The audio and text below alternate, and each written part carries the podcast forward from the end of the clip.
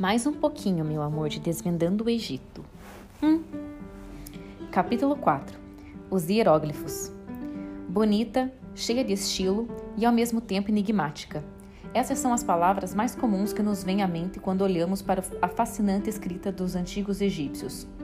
A impressão que causa para a maioria das pessoas é que se trata de um mistério insondável e que, seja lá o que estiver contido naquelas figuras, ficará para sempre. Porém, o processo para a decifração daquela escrita foi uma tarefa árdua que contou com várias pessoas envolvidas até seu ápice, obtido em 1822 pelo linguista e egiptólogo francês Jean-François de Champollion. Graças a um artefato arqueológico descoberto pela expedição de Napoleão Bonaparte ao Egito em 1799, a famosa Pedra de Roseta, a língua dos antigos faraós foi redescoberta e divulgada para todo mundo.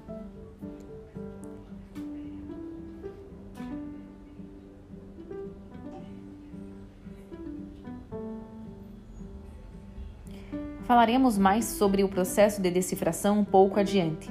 Por ora, vamos ver o que conhecemos hoje sobre a escrita egípcia. Segundo os pesquisadores, ela surgiu cerca de 3 mil anos antes de nossa era, com o surgimento do Estado Unificado. Diz o livro Egito, Pessoas, Deuses, Faraós, dos pesquisadores de História da Arte Rosemarie e Rainer Hagen, abre aspas, Durante muito tempo, a escrita foi construída por mil hieróglifos representando pessoas, animais, plantas, objetos utilizados e etc. Seu número só atingiu milhares na época da decadência. O termo é uma junção de duas palavras gregas, hieros, sagrado, e glyphen, gravar. Os próprios egípcios davam aos hieróglifos o nome de palavras de Deus e atribuíam sua invenção a Thoth, o deus da sabedoria, e, claro, da escrita. Havia uma outra entidade que era a deusa da escrita, a deusa Sechat, que também era ligada à astronomia, à matemática e à arquitetura. A função principal dessa escrita era mesmo gravar nos monumentos textos que ficariam para sempre, mas era também utilizada em papiros e outros materiais, inclusive nos sarcófagos e nas paredes dos túmulos. Era usada apenas por sacerdotes, membros da realeza, funcionários que ocupavam altos cargos e, claro, os escribas, que deveriam saber a utilização daqueles sinais como parte de sua profissão.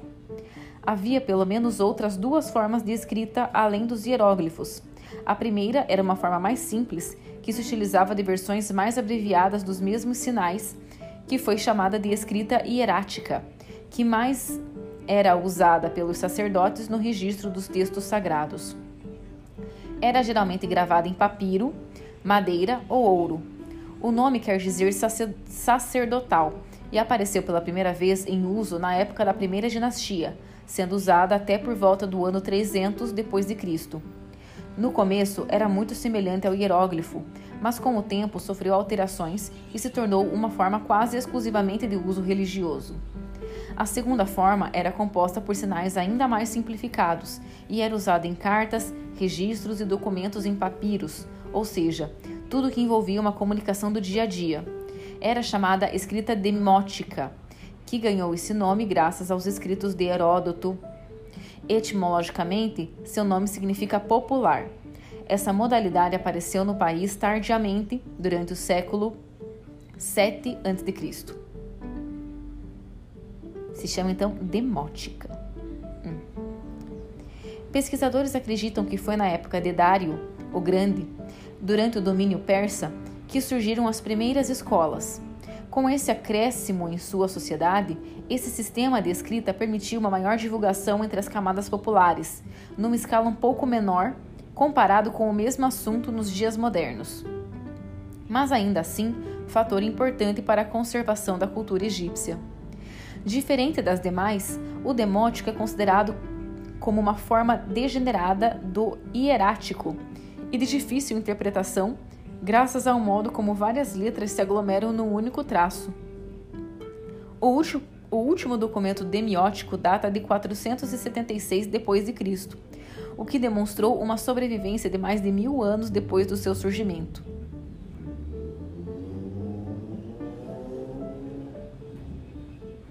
Então ele é considerado uma o demiótico, o popular é considerado uma forma degenerada do sagrado, meu amor, e de difícil interpretação.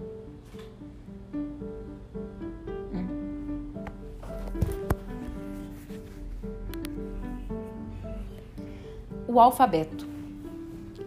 No início, os egípcios usavam pictogravuras, ou seja, retratavam o que viam por meio de objetos. O livro de Rosemarie e Rainer Hagen define assim o alfabeto pictográfico. Abre aspas.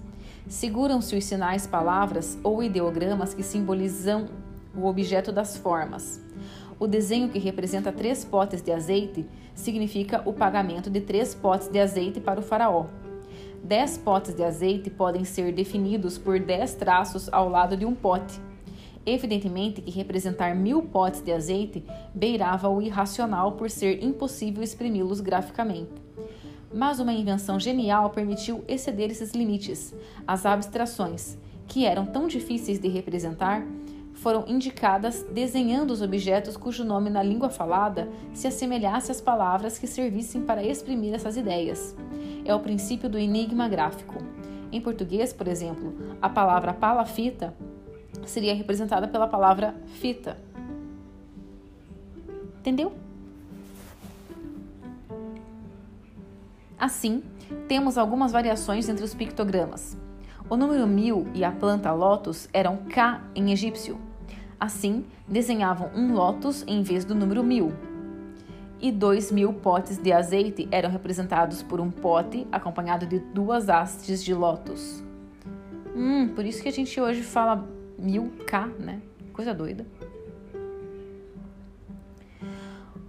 Os nomes dos reis também tinham sua representação própria.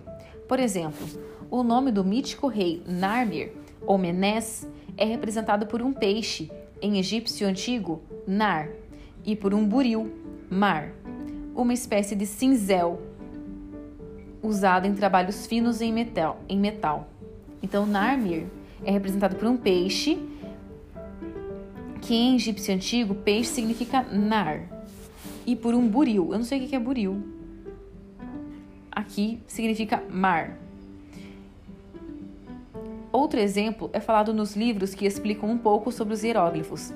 Na língua oral, boca é ra, assim como o som era representado por uma boca. Assim o som era representado por uma boca. Hum. Então, quando eles queriam escrever ra, eles desenhavam uma boca. Entende isso? Era possível compor um alfabeto egípcio com 24 caracteres com a ajuda desses sinais fonéticos, o que permitia a composição de qualquer palavra egípcia. Mas os escribas aparentemente não se contentaram em usar apenas 24 fonogramas e davam mais importância às modulações da linguagem e aos seus valores estéticos. Assim, inventaram representativos de vários sons que correspondiam à combinação dos fonemas, uma tendência que se registrou por um bom tempo. Por isso, o egípcio escrito, da mesma forma que o árabe ou o hebreu, não registra as vogais, o que pode dar um nó na cabeça de quem se inicia no estudo dessa escrita. Se pegarmos como exemplo o vocábulo da boca já citado, a representação gráfica seria apenas R. Porém, a maneira como pode ser falado varia entre Ra, Ré, Ri, Ró, Ru, Ar, Ir, Ir ou Or, por apenas R. Porém, Ai, meu amor, desculpa, me perdi. Se pegarmos como exemplo o vocábulo da boca já citado, a representação gráfica seria apenas R. Porém, a maneira como pode ser falado varia entre Ra, Re, Ri, Ro, Ar, Er, Ir ou Or. Por isso, convencionou-se que sempre que falta uma vogal na leitura de uma palavra, completa-se com a letra E, o que explica, de certa forma, a profusão desta letra nas leituras de termos do Egito Antigo.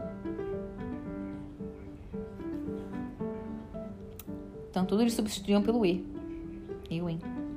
Assim, decifrar os hieróglifos foi mesmo uma façanha e tanto, principalmente pela escrita não apresentar espaços entre as palavras e as frases, haver falta de pontuação e ser lida em linhas de direita para esquerda, ou no sentido inverso, ou mesmo em colunas. A direção da leitura é dada por sinais que representam humanos ou animais. Assim, é importante prestar atenção para que lado esses ideogramas estão voltados, pois indicam o sentido da leitura. O conhecimento perdido. A famosa Pedra de Rosetta, hoje parte do acervo do British Museum, mostra claramente que seria, seria difícil decifrar a escrita egípcia sem sua ajuda. Como os hieróglifos eram uma exclusividade das camadas mais altas da sociedade egípcia, havia maneiras mais simplificadas de apresentar a mesma mensagem para o público, muitas vezes inculto. Lembremos que muitos depois, que lembremos que muito depois é que surgiu o, o demótico. Lembremos que muito depois é que surgiu o demótico, que é a escrita sagrada, né? A pedra em questão trazia a mesma inscrição, justamente naquela forma simplificada de egípcio e em grego, numa época em que o país havia caído sob o domínio dos generais gregos de Alexandre o Grande e conhecida dinastia ptolomaica, a última antes do fim do Egito faraônico sob as mãos do Império Romano.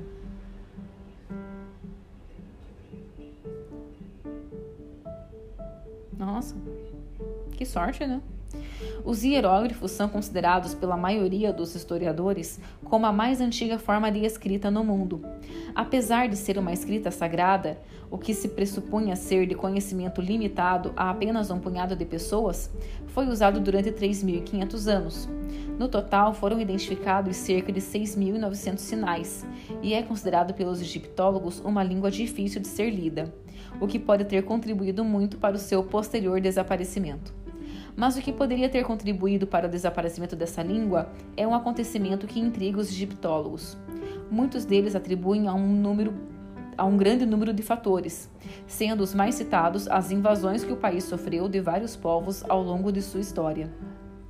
Os mais decisivos, entretanto, parecem ter sido mesmo a introdução das línguas grega e romana, mais fáceis de serem aprendidas, que ocorreu justamente na época em que aqueles dois impérios dominaram o Egito. Da mesma maneira como os romanos adotaram muitos dos costumes egípcios, inclusive aspectos de sua religião, como prova o culto de Ísis em Roma, os egípcios, por sua vez, adotaram também os costumes romanos, como pode ser observado nas múmias desses períodos, que pouco ou quase nada mantém de semelhante com seus costumes antigos, do modo de preparação das múmias à arte de seus sarcófagos. Mesmo os cristãos contribuíram para o esquecimento dessa língua, que era considerada por eles como um conhecimento pagão e, consequentemente, coisa do demônio. Assim, os cristãos daquele tempo fizeram de tudo para que os hieróglifos se perdessem a partir do século V a.C. Para eles, o que se relacionava com aquela escrita era de natureza pagã e, portanto, proibida. Proibido. Qualquer pessoa que observe uma parede coberta de hieróglifos fascinar-se-á com o ar de mistério que tais escritos transmitem. Era importante para a humanidade conseguir resgatar o passado daquela que já foi uma incrível civilização, mas que por razões puramente egoístas e estúpidas havia caído, caído no esquecimento. Até que o trabalho de Champollion surgisse, aquela escrita era vista como algo estranho e quase impossível de ser levada em consideração. Para muitos daquela época, inclusive, esses símbolos nada mais eram do que uma maneira decorativa dos templos. O fator responsável que desencadeou a reação que levaria à redescoberta do egípcio antigo foi não apenas a descoberta da pedra, da, da pedra de Roseta, mas também a enxurrada de objetos obtidos em escavações que as principais cidades europeias começaram a receber. Quando isso aconteceu, no começo do século XVIII, muitos desses objetos vinham da região de Mênfis, a antiga capital do Egito e Médio Impérios. Foi quando a curiosidade pela maneira como aqueles símbolos eram usados cresceu exponencialmente. Afinal, eram dezenas de amuletos, pequenas estátuas e fragmentos de manuscritos, todos com longas inscrições. Os eruditos daquela época logo se sentiram na obrigação de obter de volta a chave para extrair as informações de todo aquele tesouro em forma material. Informações que pareciam condenadas a cair no esquecimento total. Isso porque a estúpida proibição cristã de mexer com qualquer coisa que fosse pagã, esse conhecimento caiu no total esquecimento. Ninguém mais sabia como ler aquelas inscrições, nem como poderia começar a fazê-lo. Para resgatar a maneira de ler esses sinais, haviam apenas referências muito dispersas em trabalhos gregos e latinos sobre sua verdadeira natureza. A presença de artefatos egípcios em grandes cidades da Europa era comum a ponto que, quando começaram a levar obeliscos egípcios para expô-los, um novo ramo da arqueologia surgiu, a egiptologia. Porém, recomeçar do zero o estudo daquela civilização há muito perdida, sem conseguir fazer nenhum avanço, em grande parte graças às conclusões errôneas divulgadas pelos principais eruditos. Eita, meu amor, me perdi toda, peraí. A presença de artefatos egípcios em grandes cidades da Europa era comum a ponto que, quando começaram a levar obeliscos egípcios para expô-los, um novo ramo da arqueologia surgiu, a egiptologia.